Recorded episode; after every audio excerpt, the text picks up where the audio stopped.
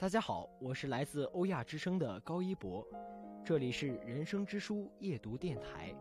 今天为大家朗读的来自《树上的男爵》片段，祝今夜好眠。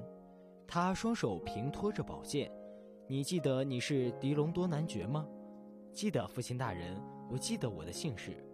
你希望自己配得上你拥有的姓氏和爵位吗？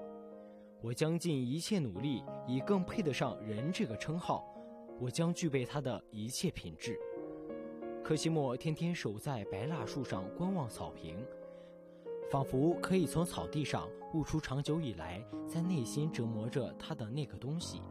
对于远方的思念、空虚感、期待，这些思想本身可以延绵不断，比生命更长久。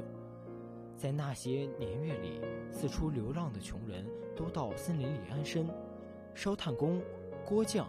玻璃工，还有因饥荒而拖家带口背井离乡的人，用这些不稳定的职业挣口饭吃，在露天里设立作坊，用铁皮盖简陋的房子里睡觉。最初，这个身穿毛皮从树上穿过的少年令他们恐惧，特别是女人，他们把他当作精灵鬼。但到后来，他同那些人结下了友谊，他长时间观看他们活。当他们晚上坐在篝火边时，他就坐在很近的枝头上听他们讲故事。奄奄一息的科西莫，当苗的绳子靠近他之际，一跃而起，就像他年轻时经常蹦跳的那个样子，抓住了绳索，脚踩在苗上，身体蜷缩成一团。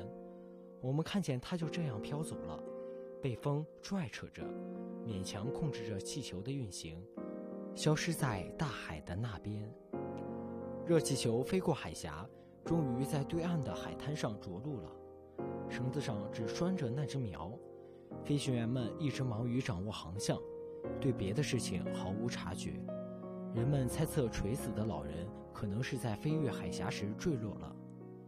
科西莫就这样逝去了，没有让我们得到看见他的遗体反向地面的欣慰。在家族的墓地上竖起一块纪念他的墓碑，上面刻写着：“科西莫·皮奥瓦斯科·迪隆多，生活在树上，始终热爱大地，升入天空。”今天的分享到这里就结束了，感谢您的收听，我们下期再见。